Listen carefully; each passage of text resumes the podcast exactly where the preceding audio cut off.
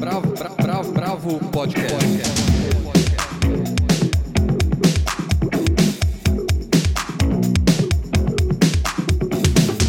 Olá, bem-vindos ao podcast da Brava. Eu sou Guilherme Werneck, estamos aqui a redação toda, Helena Banholi, Paulo Carvalho, Almir de Freitas e Andrei Reina. E hoje a gente vai falar da Noite Não Adormecerá Jamais nos Olhos Nossos, uma mostra coletiva de mulheres que está na Galeria Baró. A gente vai falar também do disco do China, Manual de Sobrevivência para Dias Mortos. E depois do livro sobre o autoritarismo brasileiro, da Lilian Moritz Schwartz. Depois a gente emenda com a série Chernobyl, que está na HBO e é do Craig Mazin. E vai falar também de Territórios de Resistência, Narrativas em Disputa, série de leituras dramáticas realizadas pelo Sesc no Museu do Ipiranga. Depois disso a gente fala do cassete que o Ricardo Carioba acabou de lançar pelo selo Discos que Matam e termina com a peça 1984 do José Henrique de Paula. Claro, no final tem o momento Bartleby. Então vamos começar pela Galeria Baró. O Andrei viu a mostra. Bom, essa, essa mostra coletiva da Baró, é, que tem um nome longo, né? A, a Noite Não Adormecerá Jamais nos Olhos Nossos, que é um verso da, da Conceição Evaristo, ela abriu no, último, no último final de semana e ela reúne a produção de cerca de 20 artistas, a maioria delas daqui de São Paulo, são todas é, mulheres. E esse é um capítulo daqui de São Paulo de uma iniciativa que chama Trovoa, é um coletivo que foi fundado no ano passado no Rio, que agora já tem uma, uma atividade em vários estados, que são de a maioria delas mulheres negras, mas também tem artistas asiáticas, são artistas é, racializadas, como elas colocam, né? essa, essa coletiva reúne a produção de algumas artistas, entre elas algumas muito jovens, outras mais conhecidas, como a Renata Felinto, que tem um dos afro-retratos lá logo na entrada, uma espécie de estandarte. Tem uma fotografia muito bonita da, da Juliana Santos, que a gente usou como destaque da Agenda de São Paulo na, na última newsletter eu, eu tive lá no, lá no sábado e foi, foi muito interessante, assim, que acho que é, tem muito desse novo momento das artes visuais no Brasil. A, a Baró, para quem não conhece, ela fica próximo da do Oscar Freire, que, para quem nunca esteve lá, é uma, uma rua onde tem muitas lojas de marcas de luxo, de roupa, etc. E, e era muito interessante ver uma galeria comercial ali, numa abertura totalmente... estava cheia, cheia de gente muitas mulheres, muitas pessoas negras. É uma, realmente um, um novo momento e, enfim, a gente tem prestigiado muito esses movimentos de renovação das instituições, né, como do MASP, da Pinacoteca, de se tornarem espaços mais diversos, e, mas acho que esse, essas iniciativas precisam ser prestigiadas também, né, que são iniciativas das próprias artistas, que são organizadas de baixo para cima. Né. E a gente pediu para que a Carolina Laureano, que é uma curadora independente, ela que fez a curadoria dessa exposição, a gente pediu para que ela comentasse um pouco como foi esse processo. Vamos, vamos ouvir o que ela disse. Uma exposição que parte da chamada nacional do Trovoa, que o Trovoa é um coletivo de mulheres é, que tratam de questões de raça no Rio de Janeiro. E em dado momento elas fizeram uma chamada nacional e uma das artistas que participou no Rio de Janeiro, né, do, da proposta que elas criaram lá, trouxe para São Paulo essa vontade de dar continuidade aos assuntos tocados no Rio de Janeiro, só que olhando para São Paulo, né, para as necessidades locais, que vai muito de encontro com o mercado, né? Já que tivemos algumas aberturas é, institucionais nos últimos dois, dois anos por conta de toda movimentação de exposições, mas isso ainda não se resvalou no mercado. Então, por conta disso, é, foi feita uma seleção de artistas que tem em suas pesquisas a temática racial e que, enfim, na sua grande maioria são mulheres negras. É, no grupo existe uma oriental. E para curar exposição, né, uh, antes, previamente, nós passamos por um mês intenso de encontros. Primeiro, para conhecer a pesquisa de cada uma, de cada artista, depois entender as necessidades de cada uma, de falar sobre o seu trabalho, que trabalho eu representaria naquele momento, porque eu pensava que dentro desse momento não cabia a gente fazer uma coisa muito vertical, né? Eu acho que é um processo que ele passa por um processo de afetividades, de, de cura mesmo, de fortalecimento, né? Para entender, da minha parte curatorial, era entender as necessidades delas, enquanto artista, é, enquanto tá entrando nesse mercado de, de arte, né? Comercial. E como eu poderia traduzir essas vontades. Bom, a gente ouviu a Carolina Laureano e a gente também ouviu várias artistas, né, Andrei, para fazer esse podcast de hoje. É, como, como essa é uma iniciativa do coletivo Trovou, a gente eu acho que, achei que seria legal contar é, um pouco dos objetivos e como foi criado esse coletivo, né? E, enfim, nada melhor do que elas mesmas, mesmas para contarem isso, né? É, a gente vai ouvir agora, enviaram para a gente alguns depoimentos, duas artistas lá do Rio, duas artistas muito jovens, assim, e que com um discurso que eu pelo menos acho muito articulado. É, a, a gente vai ouvir a Laís Amaral e em seguida a Carla Santana. Olá, eu sou Laís Amaral, faço parte do movimento Trovoa. Pensando nesse primeiro momento onde a gente se juntou, né, onde nasce Trovoa, estávamos eu, é, Carla Santana, Ana Almeida e Ana Clara Tito, morando em Niterói, apesar da gente ser de cidades diferentes.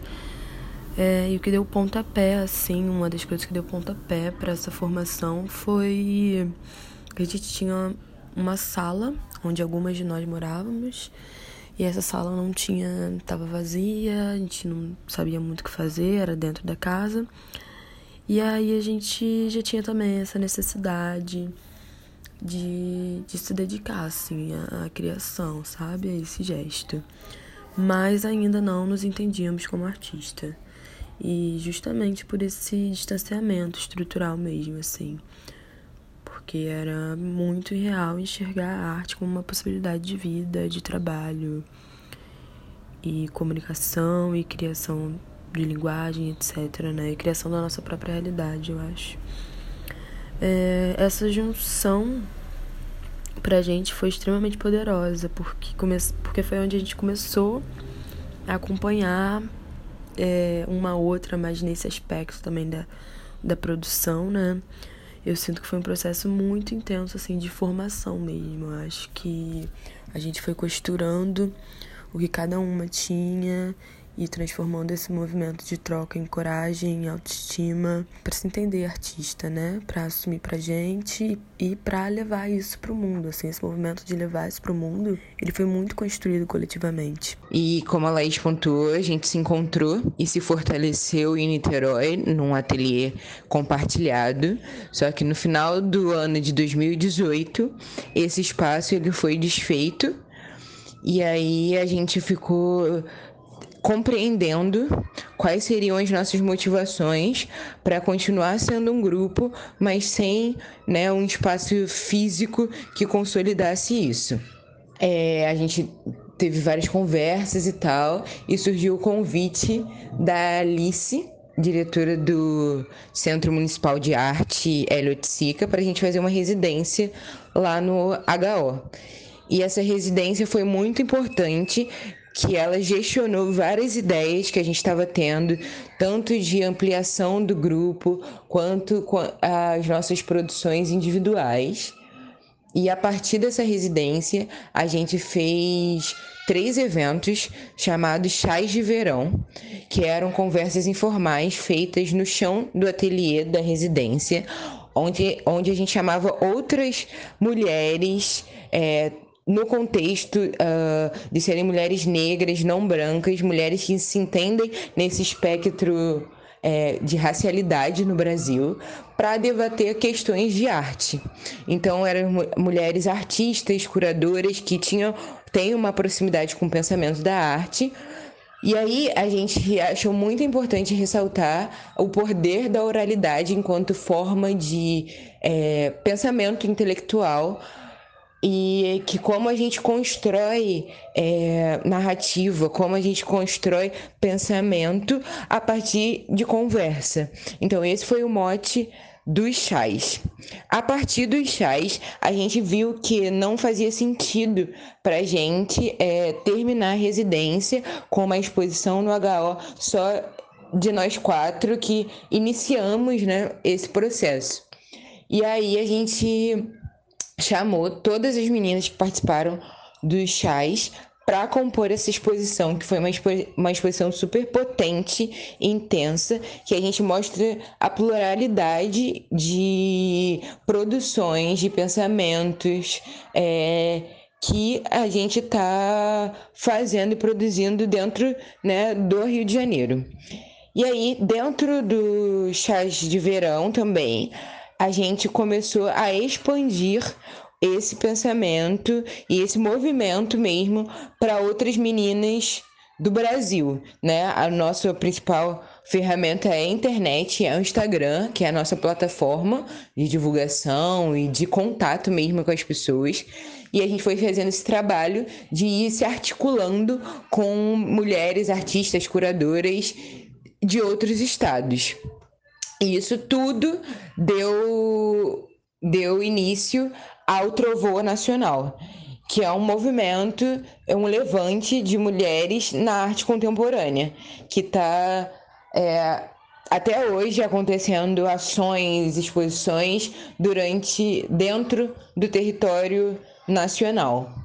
Bom, nós ouvimos a Laís Amaral e a Carla Santana e eu tenho uma pergunta, Andrei. Do ponto de vista estético, o que, que a gente pode esperar dessa obra? Um neofigurativismo? Tem obras um pouco mais desafiadoras? Como é que é? Bom, bom enfim, essa, essa mostra demonstra um pouco a, a, a variedade né, de, de suportes e técnicas dessas artistas. Né? Tem desde fotografia até telas, tem é, objetos escultóricos pendurados, tem uma, uma estrela em metal da da Liz Paraíso, que é uma, uma artista lá do Rio que tem se destacado.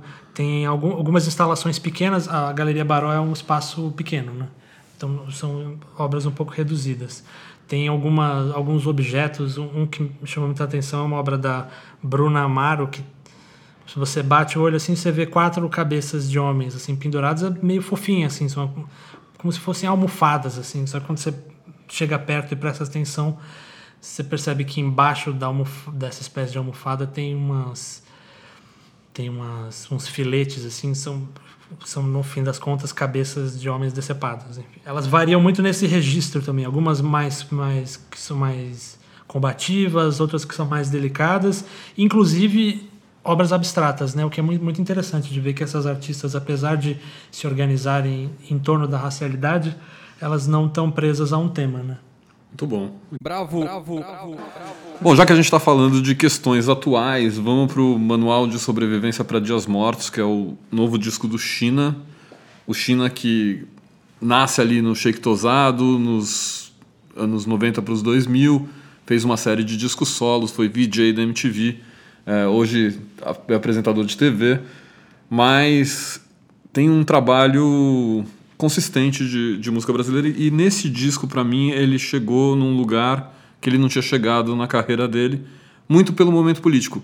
Esse manual de sobrevivência para Dias Mortos ele pode ser lido de muitas maneiras, mas eu acho que a leitura política é uma leitura muito válida nesse caso, porque é um disco que fala de coragem, de sombras, de terror, de como a gente se organizar num certo sentido, até escrevi isso num texto que eu fiz e que está na Bravo. Esse disco ele, ele tem uma alma ali daquela valentia, que é um conceito que o Roberto Bolanho trazia para os artistas, para os escritores, que ele prezava muito, que era você ter coragem de enfrentar o mundo sem se prender a maneirismos, assim.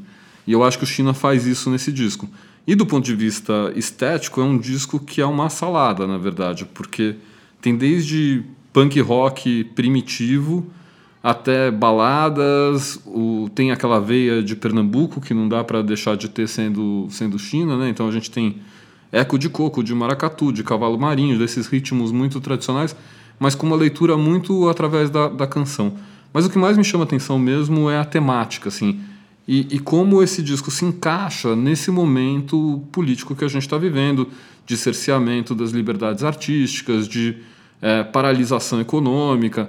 Então, a gente está vivendo os dias mortos, China tenta trazer caminhos ali para os dias mortos. Eu tenho um pouco de receio sobre essa, essa temática, assim. algumas letras acho que ficaram legais, assim, só que eu tive mais dificuldade com o disco. No, num certo sentido, eu também me lembro agora da, da, do, da música do Mambojó, que acabou de musicar o, a fala do Haddad no dia que, que o Bolsonaro ganhou a eleição. Essa coisa de transpor a política para a música assim de um jeito tão chapado eu sei que tem a, a tradição do punk rock e tudo isso mas é, tô com dificuldade confesso que tô com dificuldade é, né? eu, eu, discordo de você. Eu acho que sempre foi uma, um lugar importante esse da, da discussão política direta assim a música como um lugar de ação e não só de poesia eu acho que cabe tudo dentro do, da música e aí eu acho que também o disco do China trabalha em, em vários registros assim eu não vejo ele tão chapado então você tem outras, outras músicas, por exemplo, baladas, etc., que, que tangenciam esse tema, que não estão lidando com esse tema de maneira tão direta. Assim, eles, eles trazem ali uma certa poética, mas existe o lado também é, de ir com a faca no pescoço. De certa maneira, eu não sei, para mim fala muito porque é um disco que me remete à minha adolescência, assim, me remete ao rock brasileiro dos anos 80, onde tinha uma liberdade para experimentação dentro do, dessa veia mais roqueira, assim. Eu não sei, eu não sei se eu tô meio anti-rock esses dias, esses últimos tempos, mas enfim, não bateu tanto. Eu sou sou do fã do China, China Indie, sabe? China do simulacro de 2007, mas enfim, acho o trabalho dele interessante e eu acho que o disco vai melhorando conforme você vai ouvindo, assim, eu, eu na primeira audição foi mais difícil do que seguindo, mas enfim, não sei se é um disco que eu vou continuar ouvindo muito Acontece. Bom, por mais que você não vá ouvir, vamos ouvir uma música que é curtinha, tem um minuto e meio e é uma pancadaria que chama Fascista Tupinambá. Dá um pouco dessa vibe do disco.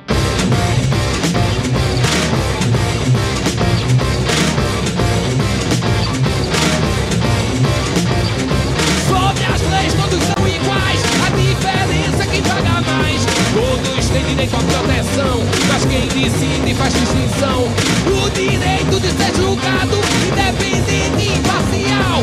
A família é fundamental e as pessoas de bem são o tribunal.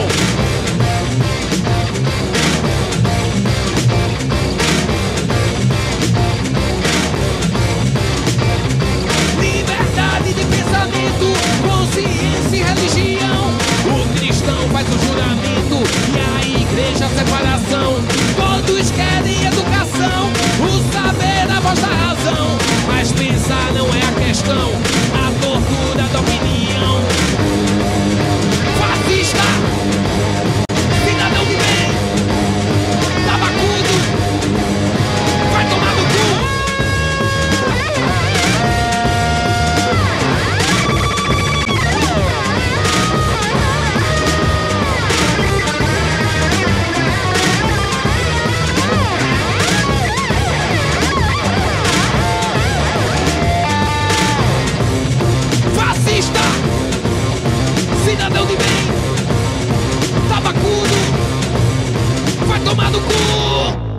Bom, essa foi Fascista Tupinambá, e já que a gente está falando de fascistas tupinambás, nada melhor do que botar um pouco de ordem nessa história. O Almir terminou de ler sobre autoritarismo brasileiro da Lilia Moritz Schwartz. E aí, Almir? Olha, é uma pancada. É... Não uma pancada porque seja um livro que traga muitas novidades do ponto de vista acadêmico, mas por isso mesmo não é um livro de natureza acadêmica, embora esteja embasada por muita bibliografia e muitos dados estatísticos. Eu tenho mais para mim que é um livro para o público comum. Tem uma reunião de dados, de fatos históricos, de estatísticas, que mostra como o, o, o autoritarismo no Brasil tem uma história que vai do Brasil colônia até os dias de hoje. É, ela reconta essa história numa organização muito boa que ela faz do livro. E eu, eu acho que o importante do livro é é que é um livro, mais um livro, eu acho que esse é um fenômeno do mercado editorial positivo, é mais um livro que procura entender e reunir subsídios e divulgar dados para que a gente possa entender a enrascada que a gente se meteu hoje. Porque ela está falando também, e isso não é só em relação ao governo, o critério de autoritarismo que ela está utilizando, ele não está se referindo apenas a rupturas é, institucionais e, e, períodos de exceção. Né? Ela está identificando as raízes do autoritarismo na própria sociedade brasileira. A organização é basicamente a seguinte: ela divide em capítulos e ela vai item por item contando essa história. O primeiro deles é sobre escravidão e racismo, obviamente é, que é uma das marcas que fundam o Brasil. E aqui as estatísticas são muito importantes, né? porque também não tem estatísticas muito novas, muito desconhecidas, mas ela agrupa as estatísticas. Ela mostra, por exemplo, que as taxas de homicídio entre jovens negros é o triplo do que entre jovens brancos. E isso porque há estados no Nordeste em que essa discrepância é ainda maior, impactam na média nacional. O segundo capítulo é sobre mandonismo, e aí ela vai trabalhar contar uma história dos favores que o Estado dá às pessoas, às elites, principalmente nesse caso, as elites regionais, que vem lá desde as capitanias hereditárias e chega no coronelismo que a gente tinha no Brasil muito mais marcadamente nas últimas décadas. Depois, patrimonialismo. E aí o patrimonialismo é aquela nossa tendência, esse conceito weberiano de misturar o público com o privado, né? de, da elite se apropriar do Estado em, em proveito próprio. Depois, corrupção, e aí tem uma longa história também dos jeitinhos que a gente dá ao longo da história. Ela não poupa ninguém, né? Se você for observar o, o período ali do, do PT, do mensalão, tá lá registrado. Depois, trabalha também com mais de estatísticas na desigualdade social e outro mar de estatísticas é no que se refere especificamente à violência. Dá para perceber que esses, todos esses capítulos estão interconectados. Ou seja, a violência vai se, vai se referir a racismo, a questão de gênero, a, também as questões do, do Estado. E aí você tem na violência também outro mar de estatísticas que estão lá registradas. E, por exemplo, ela diz lá que o número de homicídios diários no Brasil equivale à queda de um Boeing todos os dias. São 170 pessoas por dia. E tem um outro dado importante que aí traz para o presente, né? Que na década de 80, a proporção de homicídios por armas de fogo já girava em torno de 40% entre os índices de mortes violentas. E o índice cresceu ano a ano até 2003, 71%. Com o Estatuto do Desarmamento, essas estatísticas frearam o crescimento e ele ficou estável até 2016, que aí voltou a, a crescer. E a gente está vendo agora que 2017 foi um ano péssimo também do ponto de vista das estatísticas de mortes por armas de fogo. Depois tem um capítulo sobre raça e gênero, também muita estatística de violência contra as minorias e de intolerância. No final, o último capítulo de intolerância que mostra um pouco. E aí, aí tem um pouco da, da ideia do livro, mas isso também não é o, o essencial. Tem um pouco da ideia do livro de desfazer, de mostrar, de juntar os dados e desfazer aquela mitologia um pouco antiga de que o Brasil é um povo tolerante, cordial. cordial. Embora ela também tem um capítulo aqui que ela esclarece um pouco essa história do cordial. No Sérgio Buarque de Holanda, a história do homem cordial não é o, o que se popularizou, a ideia que se popularizou do homem cordial, né? Quer dizer, não é, significa que nós somos pessoas amáveis, Significa que a cordialidade no Raízes do Brasil, do Sérgio Buarque de Holanda, dizia respeito a essa falta de relações institucionais entre as pessoas. Né? É tudo no compadrio, no amigo, não sei o quê. Isso é uma marca do Estado brasileiro, das instituições brasileiras. Então, de certo sentido, é, essa visão do autoritarismo é uma visão que passa muito pela vida privada. Né? Ela, ela passa por uma história, por mais que ela seja ancorada em todos esses dados, em todas essas radiografias, essa transversalidade ela coloca não só o autoritarismo do Estado, mas o autoritarismo do brasileiro, né? Da sociedade. Na verdade, ela está ali apontando, sem dizer, na verdade, ela está apontando uma predisposição do brasileiro para intolerância, para o mandonismo, para a obtenção de favores, para a violência contra quem o ameaça, né? ou, ou que é entendido como ameaça à sua posição social. Né? Essa guerra de, contra todos que marca a história do Brasil e, não, e não, não, não precisa ir até o escravismo, não precisa ir até o império. Tudo está se referindo ao que a gente está experimentando hoje. Quer dizer, por que, que nós temos essa tolerância ao autoritarismo? Me lembro do ano passado, a Folha fez aquela série de podcasts Presidente da Semana, que, enfim, colegas de podcast, mas é, o Rodrigo Vizeu todo, toda semana lançava um presidente, né? Mostrava com, com, qual foi a história a partir do, do presidente. E eu me lembro que, sei lá, você começar, começou com militares e aí passava um tempo democrático, militar, militar, e sempre tinha a história do Brasil, na verdade, é uma história de, de golpes intercalados com períodos fracos de ditadura ou de, de democracia, né? O que, que ela fala sobre, sobre a questão militar na, na nossa história? Assim? Ela, quando ela vai abordar as questões militares, ela vai falar das várias intervenções, as rupturas institucionais fazem parte desse escopo, mas não é o principal. Né? Quando ela volta à colônia, obviamente você tem a questão dos governos locais, você tem zero democracia, obviamente, porque era uma questão que nem se colocava. Né? Você não tinha militar. Os militares entram em cena no Império né? e vão entrar em cena de novo na República. De fato, essa história existe, ela está espalhada nesses capítulos, mas ela está se voltando necessariamente para a sociedade, ela está se voltando para o senhor de engenho, ela está se voltando para o governador que tem lá os seus currais eleitorais, ela está se voltando para as políticas de Estado em geral, mesmo as democráticas, que não são capazes de reverter a deterioração dessas estatísticas no Brasil, que é bom atingir é, as parcelas da população que a gente conhece. Né? Bravo, bravo, bravo, bravo.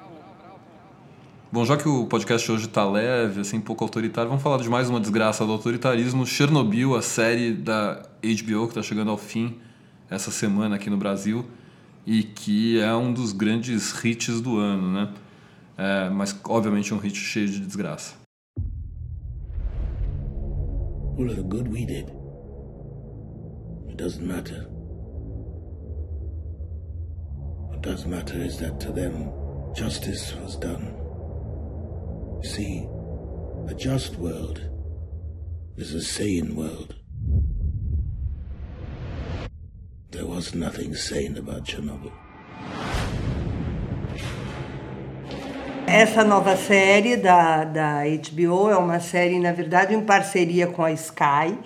E ela tem cinco episódios e custou 250 milhões de dólares. A série ela é escrita e produzida pelo Craig Mason, que é o responsável pela minissérie, e ele fez uma longuíssima pesquisa. Quantos anos, Andrei, que ele está fazendo essa pesquisa? Ele falando que ele está desde dois, Acho que ele está desde 2015 ou desde 2000, enfim, de, de todo jeito, antes da eleição do Trump. É, enfim, ele usou todos os tipos de relatórios, ele usou o livro da, da Svetlana Alexievich, Vozes do Chernobyl, é, ele usou relatos de agências nucleares, fitas de áudio, fitas de entrevista, para contar, na verdade, o terror do, do evento que aconteceu em 26 de abril de 1986 na usina de Lenin, na Ucrânia, que à época pertencia à União Soviética. Então, é, a série ela vai lembrar o, o horror que foi experimentado por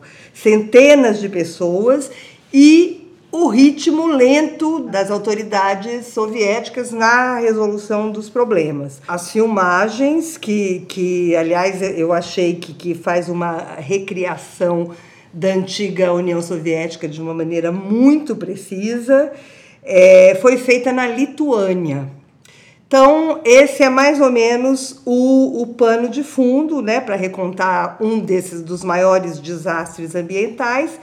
E o desafio ali não era pequeno. Mas a série, ela que chama mais atenção é, é o pano de fundo político, né, na, na história toda, porque, claro, é um mega desastre, um horror, mas é um desastre provocado por muitos fatores, sobretudo pela, pela burocracia estatal da ditadura da União Soviética. Né? Aliás, é um regime que já dá mostras evidentes de um colapso nesse momento. A gente já vê ali um caminho aberto para a perestroika. É, mas enfim, essa toda essa inação, né, que tem é, a, a, os cientistas no princípio negando que estava acontecendo alguma coisa, não, não é possível que isso vai que está acontecendo. E aí isso vai se reproduzindo até chegar em Gorbachev, né? Mas assim, vai se reproduzindo das autoridades negarem, enfim.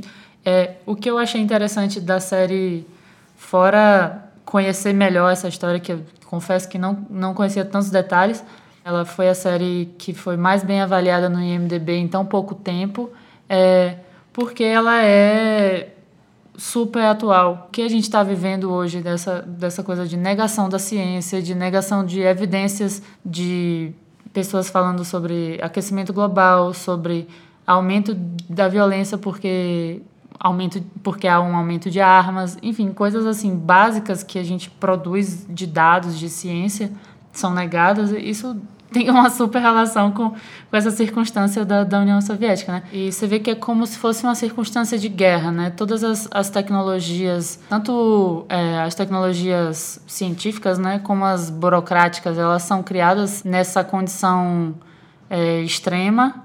É, você vê que tem pessoas forçadas a matar animais porque tá, é um exército e o exército precisa fazer isso, enfim. Mas você vê como essas tecnologias estão presentes na nossa vida hoje em diversas instâncias, seja nas tecnologias de comunicação, né, na, na, nas, nas estratégias de publicidade, de marketing, seja na estratégia das empresas, por exemplo, eu, eu pensei muito em no caso, nos casos das quedas de barragens é, Todos no nós, Brasil, acho que enfim. é uma, uma ligação direta. É, isso e o acidente do Césio Sim. 137.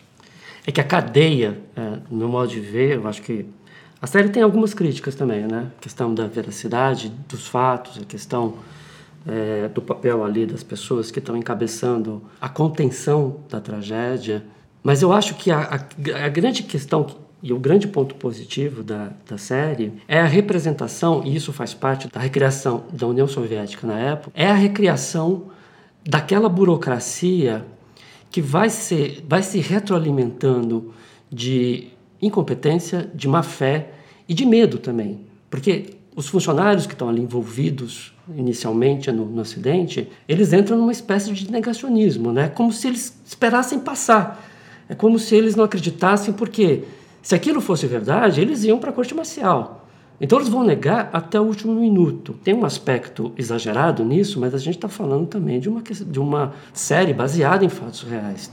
Mas é, é uma ficção e, e, e ela tem que usar soluções dramáticas, soluções dramatúrgicas que passam pela não fidelidade completa a alguns eventos mais particulares. Não, e o Craig Mazin, numa entrevista para Variety, ele fala exatamente isso, que ele fez uma seleção de fatos menos sensacionalistas para não cair na esparrela de fazer uma, uma, uma série com esse tom, né? Então que ele deu preferência aos fatos menos dramáticos. Imagina. Agora, uma coisa que eu tenho curiosidade, eu sou o único aqui que não viu a série, é, como é que é o Craig Mazin, que é um cara que vem do cinema blockbuster, mais blockbuster do mundo, assim, aquele cinema americano, aquelas comédias pastelão de, de série. Se beber não case 3, 2. Exatamente, é tudo em pânico, esse, esse tipo de filme que, que é execrável. Como é que esse cara realiza uma série que está sendo das mais bem faladas do mundo? Eu achei isso genial. Acho que ele fez primeiro um pacto com o dinheiro e agora com a relevância. É, o- é, ele é um roteirista, né? Então, não, a questão da pesquisa, eu acho que ele deve ter tido muita ajuda. Agora, ele tem soluções dramatúrgicas, né? Ele tem soluções de narrativa. É quase um thriller, né? É. E o que eu acho interessante, o mais interessante e o que é mais angustiante nessa série é que um horror atrás do outro.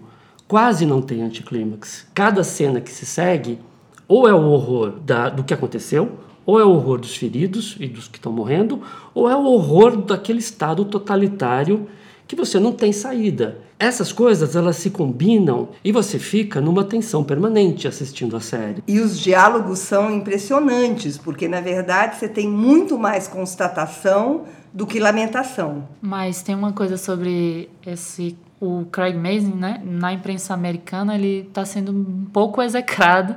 É, eu li uma crítica ruim no New York Times e uma crítica falando bem mal no, no New Yorker, questionando algumas, alguns pontos que é justamente essa criação de heróis que o Mazin faz, né, que no caso os cientistas. A jornalista russa do New York, ela questiona essa, essa posição, ela, ela vê que na verdade, o povo russo naquela época ele era marcado pela resignação, né? Então, é, essas pessoas que começam a questionar, mesmo que seja minimamente a burocracia ali, na verdade ela, ela vê como inverossímil, assim. Acho que Andrei viu também essa, essa crítica. Mas, olha, de novo, só lembrando, ele não diz em nenhum momento que o compromisso é com a realidade, com a verossimilhança. É que, na verdade, a questão, e o crítico do New York Times fala isso, é, ele, ele pergunta, e se tivéssemos um roteirista, sei lá, de um, de um filme ganhador de Oscar, de um filme mais,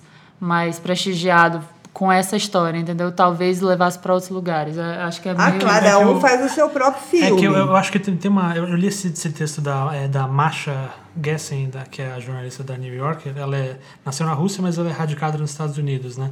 Um ponto que eu acho interessante que ela coloca é que existia até, até pouco tempo um vácuo narrativo sobre Chernobyl. Diferente da Segunda Guerra Mundial, da Revolução Russa, não existia uma, uma história oficial dela, porque a imprensa soviética é, informou muito pouco e muito mal à época e não, chegava, não chegavam muitas informações no Ocidente.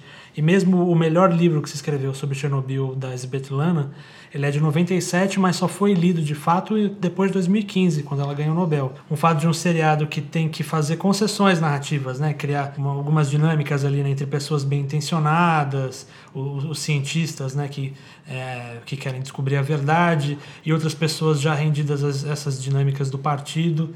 Enfim, é, talvez existe um risco aí de que. Porque eu, eu acho que. É claro que o Craig ele admite que não conta a história de fato como ela foi. O seriado, no fim das contas, ele mostra isso, mas ele, o, o seriado objetivamente se defende como uma narrativa confiável de Chernobyl. Ele abre com o áudio do, do cientista, que é uma pessoa da qual a gente não desconfia, ele, ele tem um registro realista. Então, eu acho que, acho que essa discussão é importante porque eu tenho a impressão de que talvez ele não, não tenha, até porque talvez não seria atraente né, entrar nas, nas profundezas ali do, do sistema soviético decadente, eu acho que a cabeça dele, ou a cabeça de quem vê hoje, né, tá muito mais nos problemas de hoje, né? Inclusive, só para um registro, talvez seja irônico, né, que o, a gente tenha medo que se repita ou veja se repetir desastres que aconteceram no sistema comunista decadente hoje são hoje acontecem por governos de extrema direita que justamente falam desses fantasmas ou de grandes corporações como as mineradoras, né? Sim. Um... Exatamente. Aí, aí pelo outro lado, né? Pela falta de controle do governo, pela falta de regulamentação. É, são é o medo de virar a Venezuela, gente.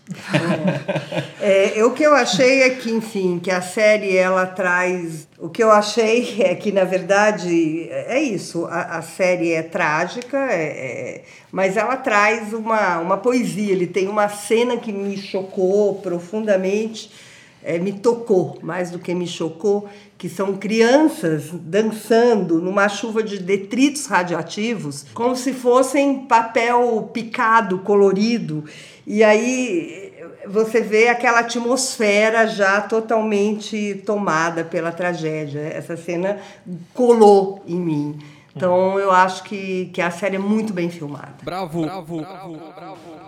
Bom, já que a gente estava falando dessas narrativas complexas, né? Essas narrativas entre o real e a ficção, entre o, a, a vida de agora e a tentativa de fazer arte com a realidade. Tem uma ação do SESC no Museu do Ipiranga que chama Territórios de Resistência, Narrativas em Disputa, que é uma série de leituras dramáticas que justamente tentam mapear esse, esses territórios da fala, né?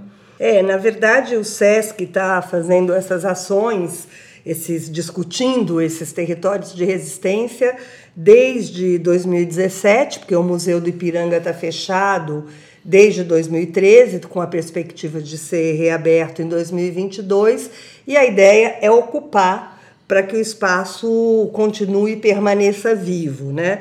Bom, essas leituras é, dramáticas elas estão acontecendo desde maio e ficam até o final de julho e acontecem todos os sábados e domingos às 15 horas. É gratuito, tem que chegar lá uma hora antes e retirar o, o seu ingresso, né? Essas leituras elas são encenadas por um conjunto de atores, sempre tem a participação de músicos. A Marlui Miranda é uma delas, que está que, que tá sempre presente em, em uma das temáticas.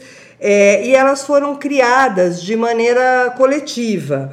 Então, é, elas é, foram desenvolvidas a partir de três telas que estão no museu e o, com a presença de três dramaturgos e os textos foram sendo construídos sob a direção da Maria Thaís. É, então, as três telas são a Baiana, que é de autoria desconhecida, Índio com arco e flecha e o Herói da Guerra do Paraguai. Essas duas são de um artista belga que viveu muitos anos em São Paulo, Adriano Vital van Emelen. Então, os títulos das encenações, cada uma está ligada a uma dessas telas, é Florestanias, Sertanias e Ribeirias. E elas vão se intercalando. Então, cada final de semana acontece um desses temas. É um, uma leitura diferente a cada final de semana.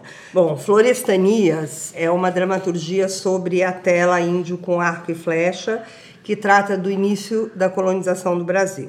Então, a chegada dos primeiros europeus, é, as entradas no território e o processo de extermínio desses índios. Então, isso é uma leitura dramática. A outra é Sertanias, que usa como inspiração a tela baiana, que é uma negra coberta de, de, de ouros, de joias, né? Que teve nas histórias afroatlânticas, inclusive. Essa, a, a tela, né? E, e, então, e aí essa, essa tela é uma tela muito forte, ela ocupa uhum. um espaço, ocupava um espaço muito nobre no museu, né? Uhum. Então você tem essa negra ali é, ostentando muitas joias, que foi interpretada pelo grupo como uma simbologia que faz referência às trilhas que levam às irmandades, às irmandades negras, que eram lugares liderados por mulheres e que constituíam um, e ainda constituem um espaço social, político, religioso, autônomo, com regras próprias. E por fim, as ribeirias, que usa, que parte do quadro O Herói da Guerra do Paraguai,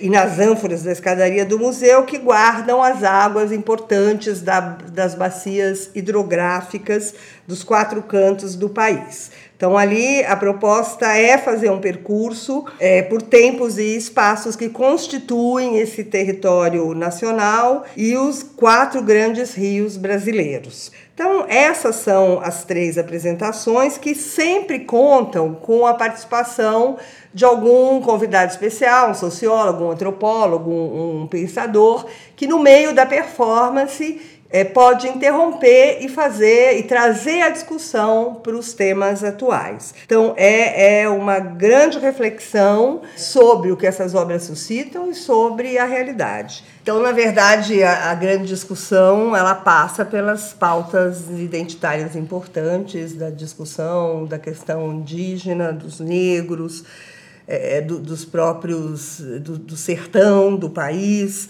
É, eu acho que vale conferir. Vai até dia 21 de julho e, e acho que é uma reflexão bastante importante de fazer parte. É, não, como, como morador do Ipiranga, assim, é, é, muito, é muito bom né, ver que, enfim, o museu está fechado há muito tempo e o bairro não é tão bem servido assim de equipamentos culturais se comparado com outros mais centrais, né? E o, Sesc tem realizado essas ações lá que são, são muito importantes, assim, que é, se vê que no pano de fundo assim tem uma espécie de disputa no que vai ser esse museu em 2022. O governador João Dória deu uma declaração no fim de maio agora dizendo que o, quer que o museu seja o que o Louvre é para Paris e tal. Prometeu que vai que vai vir mesmo, né, a reabertura em 2022 é, tem esse tom um pouco apoteótico, celebratório, porque de fato eu fui numa dessas ações do Sesc no ano passado lá no museu, eu mesmo frequentei muito novo e tal, não lembrava de como ali tem uma presença muito forte da história oficial do Brasil, né? a representação dos bandeirantes, do, da chegada dos portugueses, enfim. E essas, essas discussões estão colocando desde antes da abertura que talvez não faça mais sentido que o museu seja isso. Né? Exatamente. A partir daí a gente vai ouvir agora o áudio da Maria Thaís, que dirige essas leituras, que ela fala exatamente isso. A questão, a discussão é que museu queremos. Então vamos lá, vamos ouvir a Maria Thaís. A grande questão que o museu se coloca hoje, que é um momento de fechamento total do museu, de retirada de acervo, para uma grande reforma, que prevê a sua, o seu retorno em 2022 é que museu será esse em, mil, em 2022. Mas a nossa pergunta que deu origem um pouco a essas leituras foram um pouco ao contrário, no revés. Foi quem éramos antes de sermos aquilo que esse museu expressa. Porque esse museu expressa uma certa perspectiva da história, de uma história, de uma história do país, apesar né, ele, uma história da, do Estado, mas uma história também do país, uma certa perspectiva de classe, uma certa é, organização e modos de representação que são muito característicos e que hoje estão em pauta uma grande discussão. O tema dessas ocupações é sempre a questão da visibilidade das vozes que foram ocultadas, das narrativas em disputa.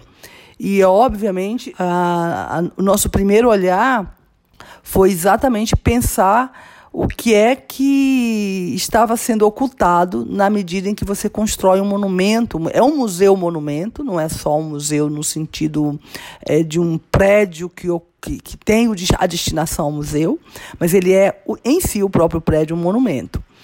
Então, foi eleger, a partir do acervo do museu, figuras que poderiam expressar, é, ainda que a, as suas formas de representação sejam é, denunciem ou demonstrem uma certa perspectiva hum, histórica, é, mas a partir delas criar uma conversa sobre aquilo que está oculto na própria figura. A ideia é então foi então construir um, um, um texto, uma estrutura textual que permitisse essa coexistência de muitas vozes, de muitas perspectivas, usando um pouco a, a, a noção também desse território, a floresta, o sertão e as ribeirias como espaços de resistência onde essas figuras de alguma forma habitam é, ou habitaram.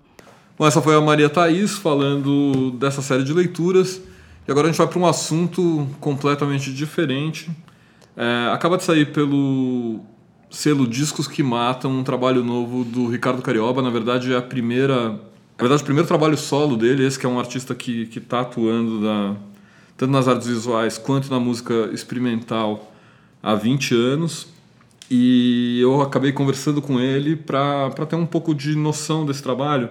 Eu queria, antes de falar desse, desse cassete, que tem um nome impronunciável, se você for ver, porque são. É barra, quatro, barra, barra. É, barra, barra, barra, espaço, barra, barra, barra. não, não dá para falar no rádio. É, vamos ouvir um pouco do, do, de como o, o, o, Ricardo monta esse som e daí eu, eu, vou comentar na sequência. Tem uma coisa de fita, dessa fita que são gravações, sabe? Tem até sobreposições de gravações, interessa essa questão da, da, da música uh, clássica contemporânea com a música eletrônica contemporânea. Bom, eu sou o Ricardo falando um pouco do trabalho dele. O que, que me chama a atenção no barra barra barra barra barra barra barra é justamente o, o fato de querer criar uma narrativa a partir do abstrato, a partir de fundamentos, entendendo que o som é, é um, um, espaço de manipulação que pode ser arquitetônico, que pode é, trazer uma noção espacial, uma noção é, de um espaço que conta uma história. Isso é, isso é muito raro, né? É, outra coisa que me chama atenção é essa onda que está vindo tanto na música eletrônica quanto na música experimental de revitalizar a fita cassete. Né? A fita cassete que sempre foi relegada a segundo plano, durante um, um tempo ela era também a melhor moeda de troca para a gente conhecer música, assim, antes do, da internet. É, mas ela como produto acabado, ela era sempre a segundinha, né? Você tinha o disco, LP, que era bonitão, e o cassete, que era uma coisa ali para você ouvir no carro, que sempre enrolava. Que... e que tinha problemas de, de rotação e etc. Inclusive, artisticamente, ele acaba usando essa, essa imperfeição da fita cassete para dar uma textura a mais no, no trabalho dele. Que foi até uma, uma discussão que a gente teve antes de, de ele lançar no digital isso como que ele ia fazer. É, e aí a solução no final foi realmente gravar o digital não a partir da criação dele, mas a partir da, da fita cassete.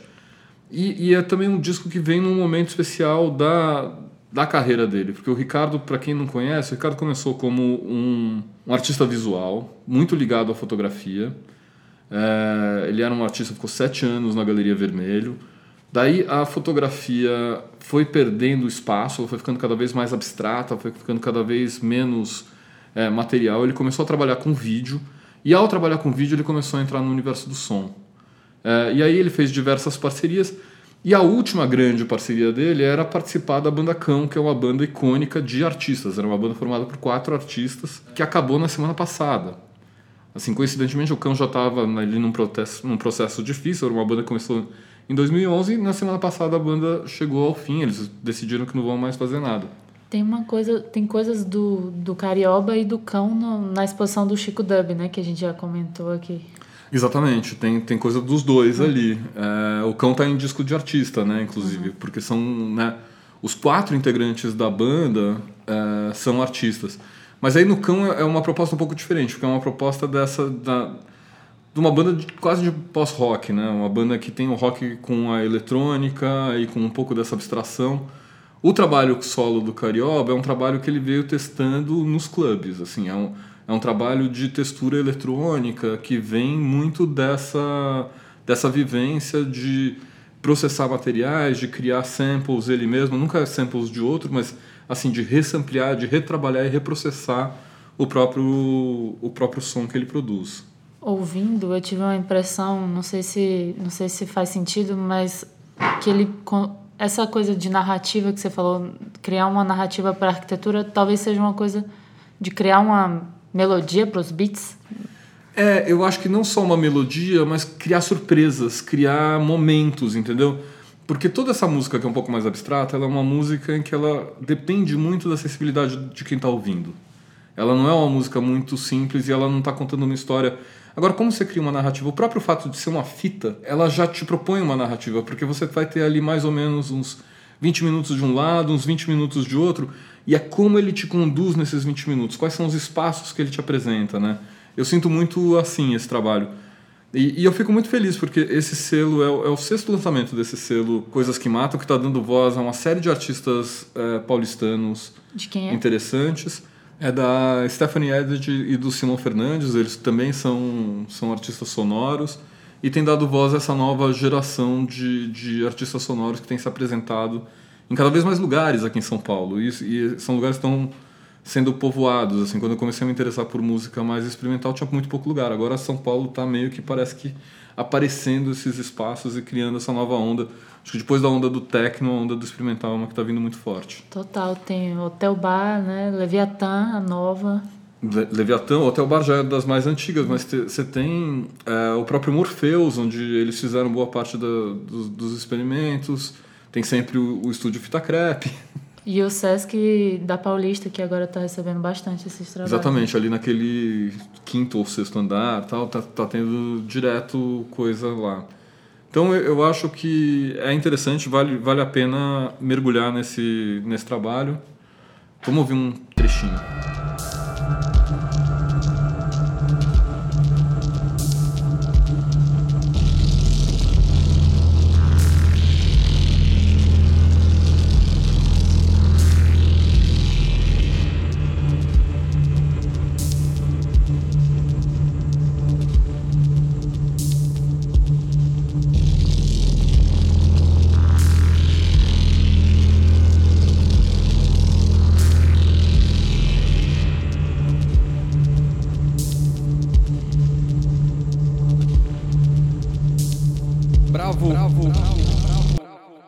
Bom, esse foi um trechinho do, do, do disco do Carioba. Vamos para outro território experimental. Está em cartaz no Núcleo Experimental da Barra Funda, 1984, a peça do José Henrique de Paula, que fala, obviamente, do livro do George Orwell. Helena viu. Eu vi. Então, é, essa peça, na verdade, é uma reestreia. Ela estreou o ano passado, ficou um tempo em cartaz e está voltando para uma temporada bem curta, né? O núcleo experimental é, é um núcleo, como o nome diz, de teatro experimental que foi criado, é liderado pelo Zé Henrique de Paula e existe desde 2005. E, e hoje, na verdade, já há uns sete anos, eles têm esse espaço, que era uma antiga gráfica, com apenas 65 lugares, onde eles montam os seus próprios espetáculos. O, o, livro foi lançado em 1949 e ele fala de um futuro distópico que se daria em 1984, em que as estruturas de poder controlam a vida da população. É, o livro ele já foi adaptado para o cinema, para a TV, para quadrinhos, romances, enfim, para todo tipo de mídia que se possa imaginar. E ele é considerado um dos romances mais influentes do mundo no século XX, inclusive agora. É, em tempos de distopias reais, ele voltou a ganhar destaque e é um dos livros mais vendidos na lista da Amazon. Ele foi, ele ganhou pulso de vendas com a eleição do Trump. Foi um foi ascendente assim. Sim, o Trump se é, elegeu e o livro ressurgiu, né? Mas o programa do Trump não era o Aprendiz em vez do Big Brother? Pois é, mas parece que as coisas ali se, se uniram, né? É, bom, então, na verdade, a ideia para mim é, é olhar essa montagem dessa companhia sob a perspectiva da pesquisa do teatro experimental, porque ela não é uma grande montagem. É, a adaptação do livro foi feita por dois autores ingleses e ela é muito eficiente e foi muito adequada para a linguagem do grupo, né? Então a, a peça ela demora um pouco para engrenar, ela tem um início meio confuso e mas quando ela começa o ritmo vai ficando muito bom. E, e, a montagem tem boas soluções estéticas também. Teve um momento ali que eu fiquei muito confusa com a escolha de um cenário que é impregnado de, de história mesmo. Você tem objetos antigos, objetos velhos, e normalmente a gente, quando vai ver uma peça que teoricamente trata de temáticas futuristas, ainda que o futuro dessa já tenha acontecido no século XX, você espera que, essas, que, que, que a parte visual seja impregnada de modernidade, de tecnologia, e enfim, e não é o que acontece aqui. Não né? tem aquela coisa muito reta, né? Porque quase todas as, as grandes interpretações de de 1984 levam aquela arquitetura meio Bauhaus, assim, muito essencial, muito funcional Pra, não, aí é o oposto. Ele tem até um quê, não vou dizer de barroco, porque seria um forçar um pouco a barra. Tem um charme, é isso? Mas é, você tem objetos, objetos é, muito pessoais, muito humanizados. Você tem, é, bom, na verdade é um cenário meio frio é meio brutalista como as arquiteturas dos, dos regimes autoritários, né? E isso acaba auxiliando a narrativa também, que tem na, na projeção de vídeos, que é bastante intensa, um, um outro aliado.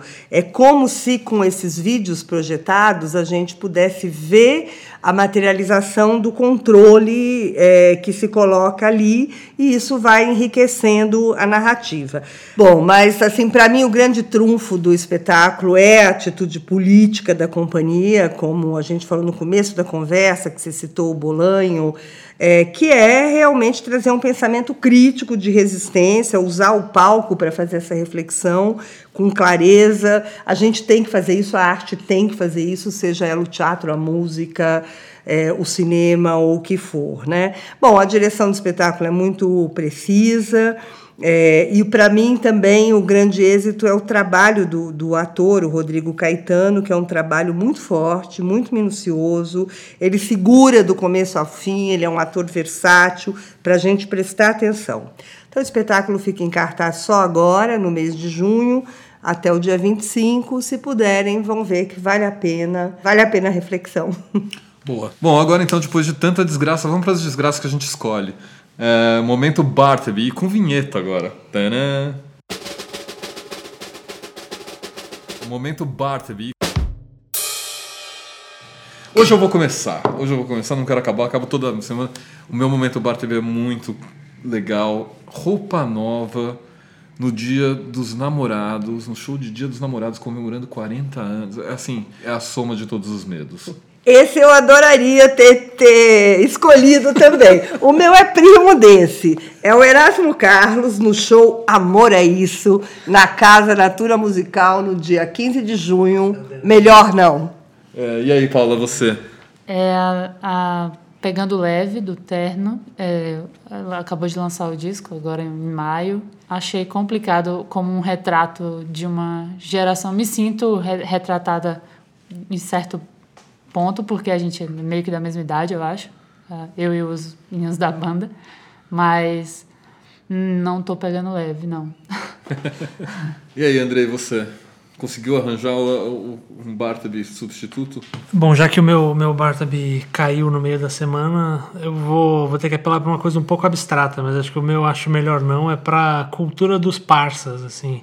Acho que além de impedir que a gente tenha um verdadeiro ídolo no futebol, eu acho que ela tem analogias em, com várias outras coisas, assim. Parece que grandes produtos, grandes filmes, grandes seriados, grandes shows são cobertos assim por várias pessoas que fazem uma espécie de redoma anticrítica assim. Acho que acho melhor não os parceiros. E você, Almir?